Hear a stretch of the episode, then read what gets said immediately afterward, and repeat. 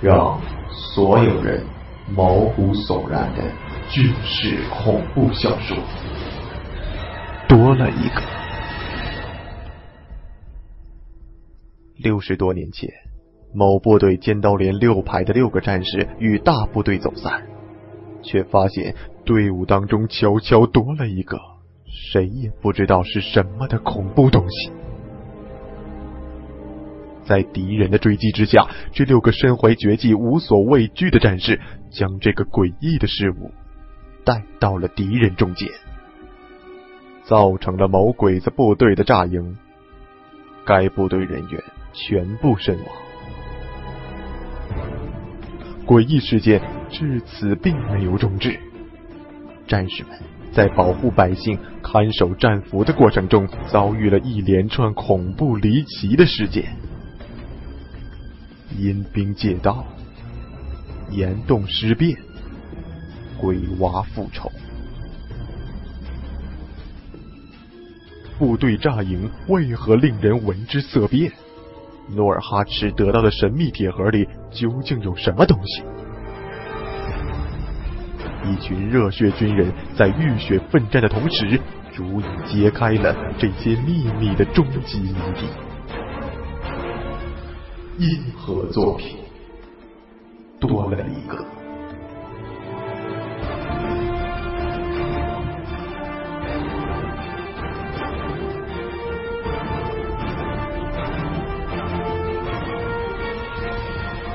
在你我的身边，不知道什么时候就会多了一个。您现在听到的是《逆风草恐怖故事》。我现在顾不得多想，赶紧招呼大家往右手低处走。当时连长他们被堵在洞里，我跟李存壮在外面准备伏击鬼子的时候，看到鬼子在方位树杈准备生堆火，把连长他们熏出来。我看到他们在周围树上砍断树枝。就像现在我看到的身边的树，树枝都被砍断了。那个洞就在附近，我们没有走回去，说明我们终于走出了鬼大墙。如果我没记错，当时瞄准的时候看到洞在低凹的地方。果然，走了没几步，豁然开朗，一堆树枝堆的地方，正是我们那天被鬼子抓走的时候待的那个洞，也就是前天夜里连长点数时多数一个的地方。想到这儿，我不禁觉得有些犹豫，总觉得这个洞里不干净，好像一切诡异的事情都是从进这个洞开始的。也不知道连长跟小刚现在怎么样了，但现在看来由不得我了。李存壮也看到了那个洞，大喜，逼着李二狗和鬼子战俘把洞口的柴火搬进了洞，两个女人也陆续进了洞。王强看看后面，又看看山洞，表情犹豫不决，连忙连拖带哄的把他也拉了进去。洞里比外面还要黑，刚进来的时候眼睛不适应，又不能点火，黑暗当中只能听见每个人粗重的呼吸声，看到隐约的轮廓。按照进洞的分工，我看着李二狗，王强看着那个日本女人，王刚。看着鬼子战俘，李存壮护着那母女俩，一个盯着一个，有异常情况立刻下手，生死关头谁也不敢怠慢。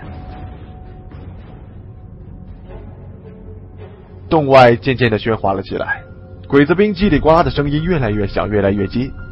我低声问李二狗：“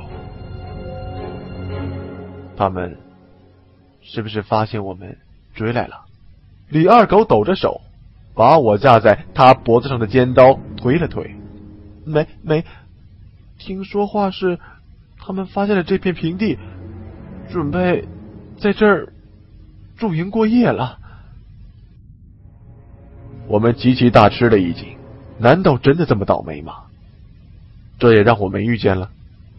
王刚低声问：“你不要耍花枪骗我们。”李二狗带着哭腔低声说：“我哪儿敢啊！”刀都掐我脖子上了，所有人再次沉默了。外面虽然才傍晚，但因为风雪的缘故，黑得厉害。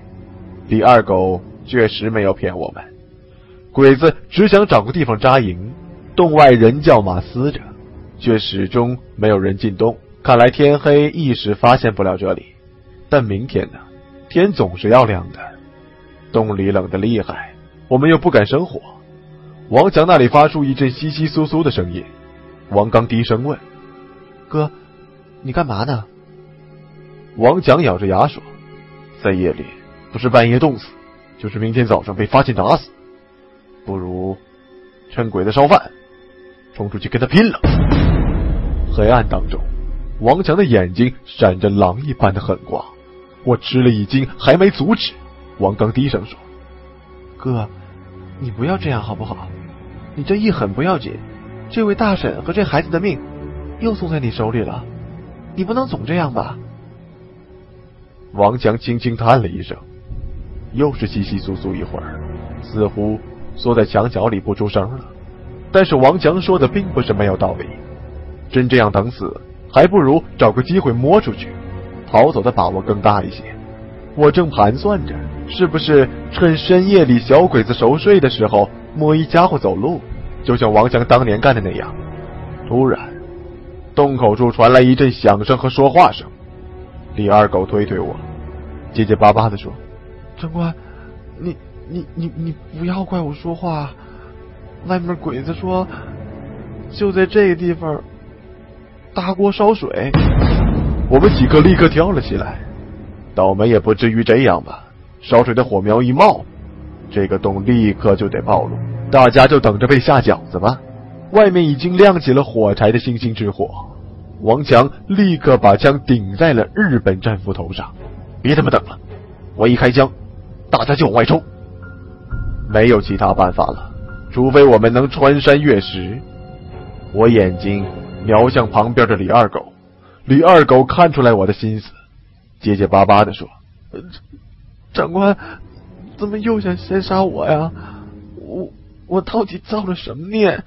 我都记不清这是第几次了。我没说话，手里的刀紧了一下，轰的一声，外面的火堆升了起来。我们同时看到了外面几个鬼子忽明忽暗的狰狞的脸。正要行动，突然洞里响起一个冷冷的声音：“都别动，跟我走。”借着洞外的火光，我们吃惊的看到那个抱着孩子的女人站了起来。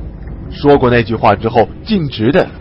往王强走去，王强茫然的接过女人递过来的女娃，女人从王强身上摘下来一个水壶，众人目不转睛的看着女人笔直的朝山洞的尽头走去，在山洞尽头的崖壁上有一块半人多高的巨岩，李存壮低声问我：“玄子，这女人疯了吗？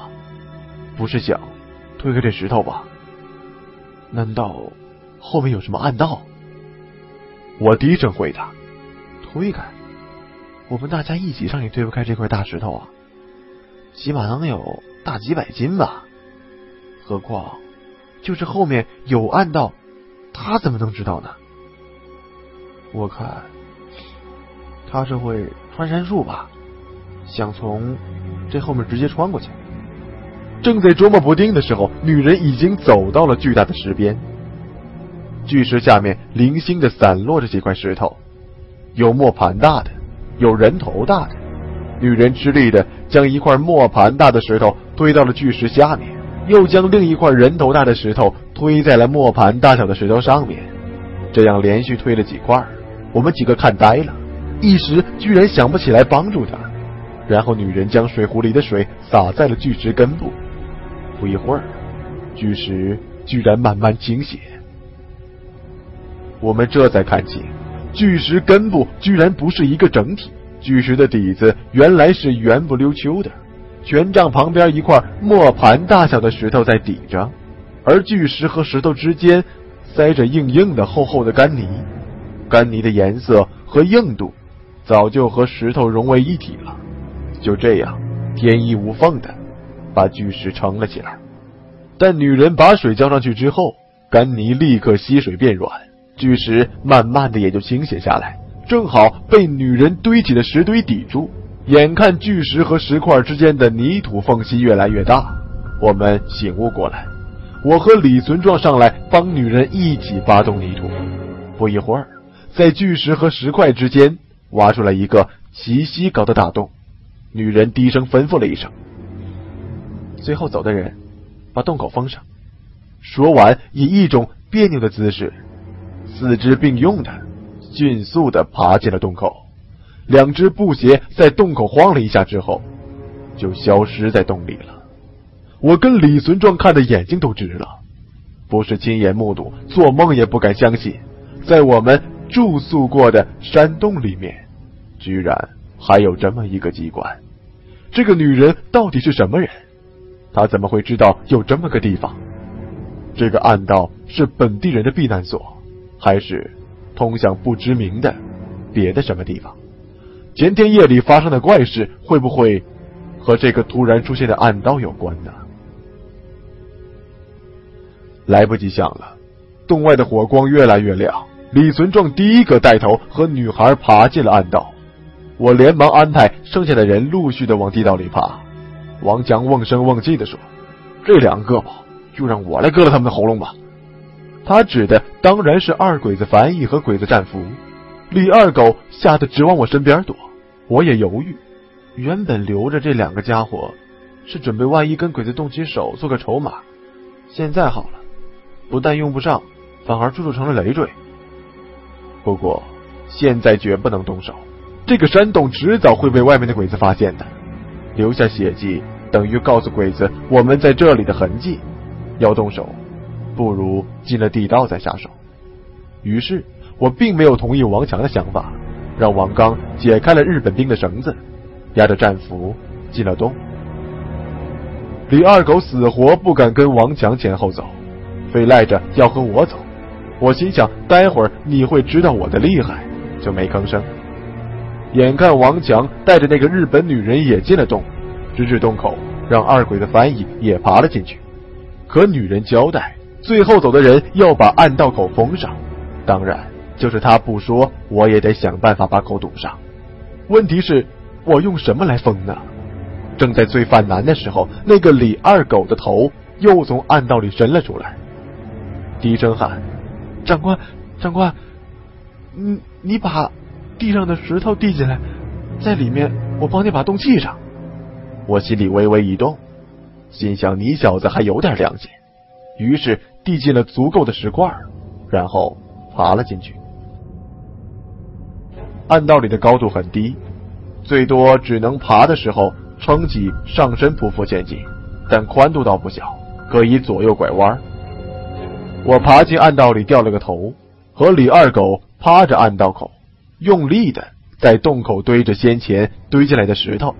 突然，洞外鬼子喊了一声，李二狗趴在我身边低声说：“啊，不不得了了，鬼子发现山洞，要进来了。”我没吭声，在石块的缝隙间抹上最后一把湿泥，黑暗的暗道里最后一点光亮也被吞噬了。你有被关到小黑屋里的经历吗？在军营当中犯了错误的士兵会被关在一个四寸见方、矮矮小小的屋子里，里面有的时候有床，有的时候连床也没有，铁门永远是锁着的，阳光。永远是没有的，每天只有两餐，从一只仅能伸过手的洞里接过，然后洞上的小铁锁啪的一声又锁上，留给你的只有无边的黑暗和寂静，让人发疯的寂静。就像这个只能爬行的黑暗地道，黑的伸手看不见五指，又是冬天，连蛇鼠鸟鸣的声音都听不到。我们。不敢停留在洞口，害怕有声音通过岩石间不周密的缝隙传出去给鬼子听到，于是决定离洞口越远越好。但彼此间也不敢发出声音通话。先进来的李存壮他们似乎已经往前爬过去了。地道里静的连一根针掉在地上都能够让人心颤。前面远处有簌簌的衣服摩擦地面的声音。我用刀子抵着李二狗的屁股，逼得向发出声音的地方爬去。声音一直在前面响着，就是追不上。我暗骂逃命也不用爬得这么快吧，但又不敢出声。你想，这条地道能让你爬这么久，是笔直的可能性不大，是曲折蜿蜒的可能性倒不小。别看爬了这么一会儿，没准黑暗当中我们来来回回，即使离洞口并不是很远。要是一嗓子吼出去，被洞口外的鬼子们听到，半天的劲儿可就都白费了。只好闷不吭声的继续的追逐着远处的簌簌的声音，膝盖爬得生疼。前面趴着的李二狗速度明显慢了下来，我不耐烦的用刀尖戳了戳他的屁股，李二狗的速度又立刻快了起来。就在这瞬间，我突然一把拉住了他的裤管，两个人都停了下来。前面的簌簌声没有了，我们停下来之后，四周静的可怕，夜比深夜的坟场还要静。难道前面地道到了出口？他们出去了？我想了一想，压着李二狗又往前爬了不少，没见出口，但声音没了，方向没了，人也没了。这到底是什么鬼地方？一串人进来，居然只剩我们两个走的比较近。我低声喊了两声：“李存壮，李存壮！”没有反应。我又低声喊：“王刚，王强！”哎，突然有人哎了一声，我刚一洗，听见我前面那个二鬼子翻译有气无力的说：“哎，长官。”歇会儿吧，我我实实在吃不消了。原来是这个家伙在答应。我摸摸火辣辣的膝盖，歇就歇吧，和他并排趴在地上。原来运动着还不觉得，这一歇下，全身的热汗都冷了下来，感觉慢慢不能呼吸了，孤独的可怕，忍不住往身边的李二狗身上靠了靠。李二狗。立刻往旁边挪了挪，我没动。过了几秒，李二狗似乎也感觉到了什么，又靠了回来，低声说：“长官，我我求你个事儿。”我没好气儿的回：“什么？”翻译低低的说：“你有火柴吧？你有火柴就划一根吧。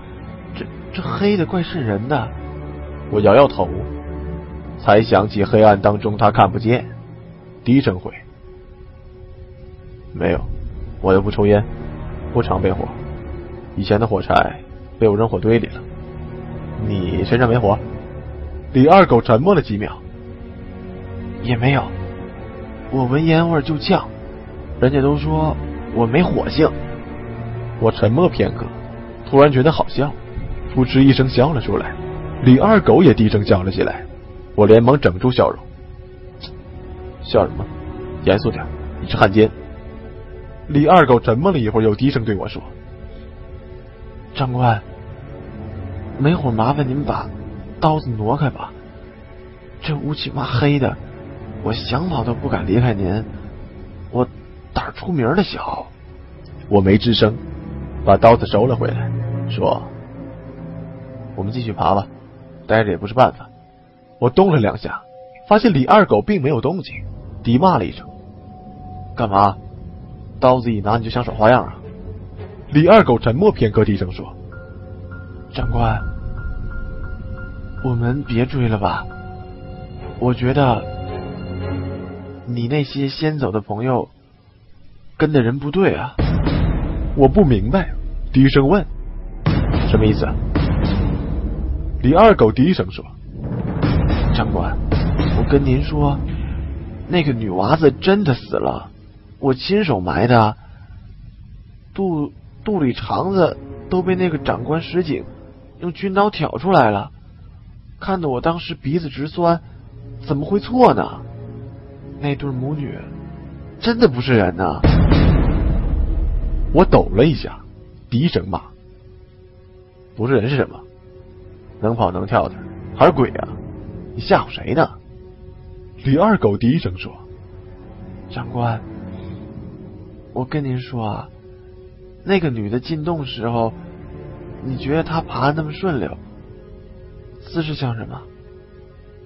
被他一说，我还真想起那个女人进洞时爬的姿势是有点诡异和眼熟的，但是想不起来在哪见过。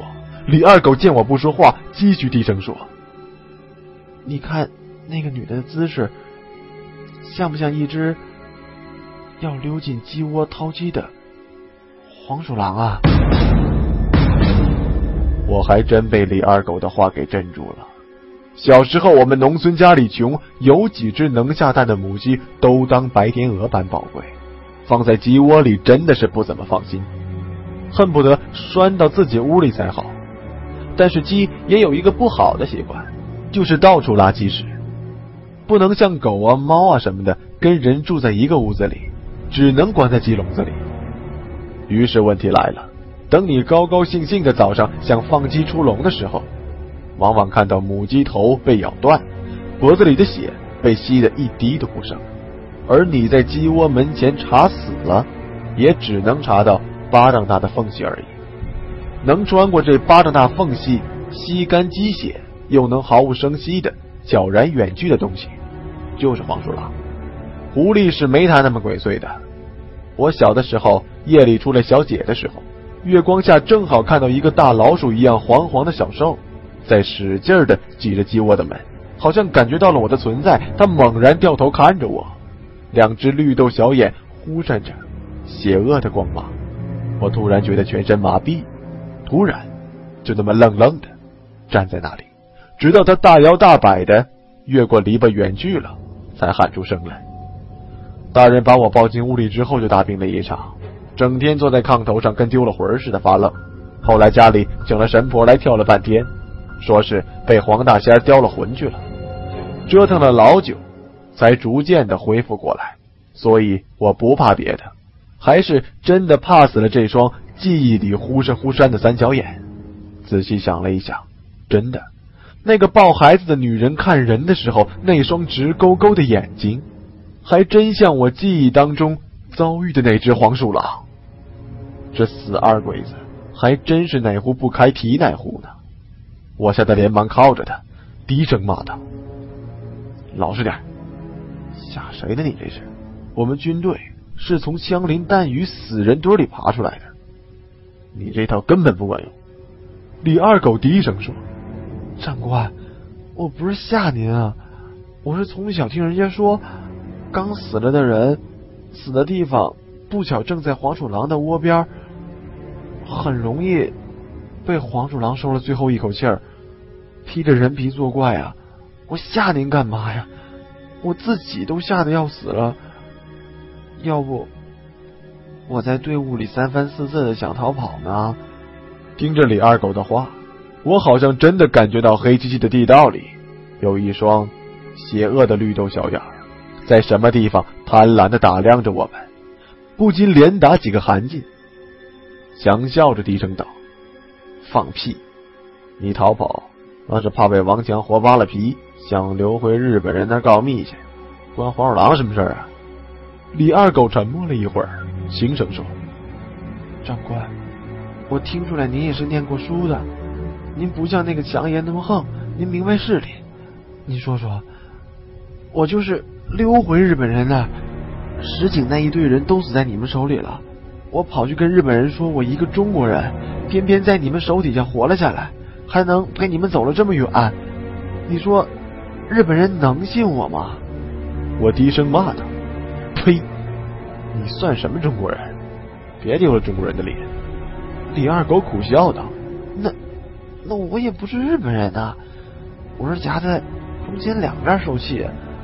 我爹娘倒是有远见，从小给我起名就叫李二狗，意思是让我长大做官两袖清风一丝不苟。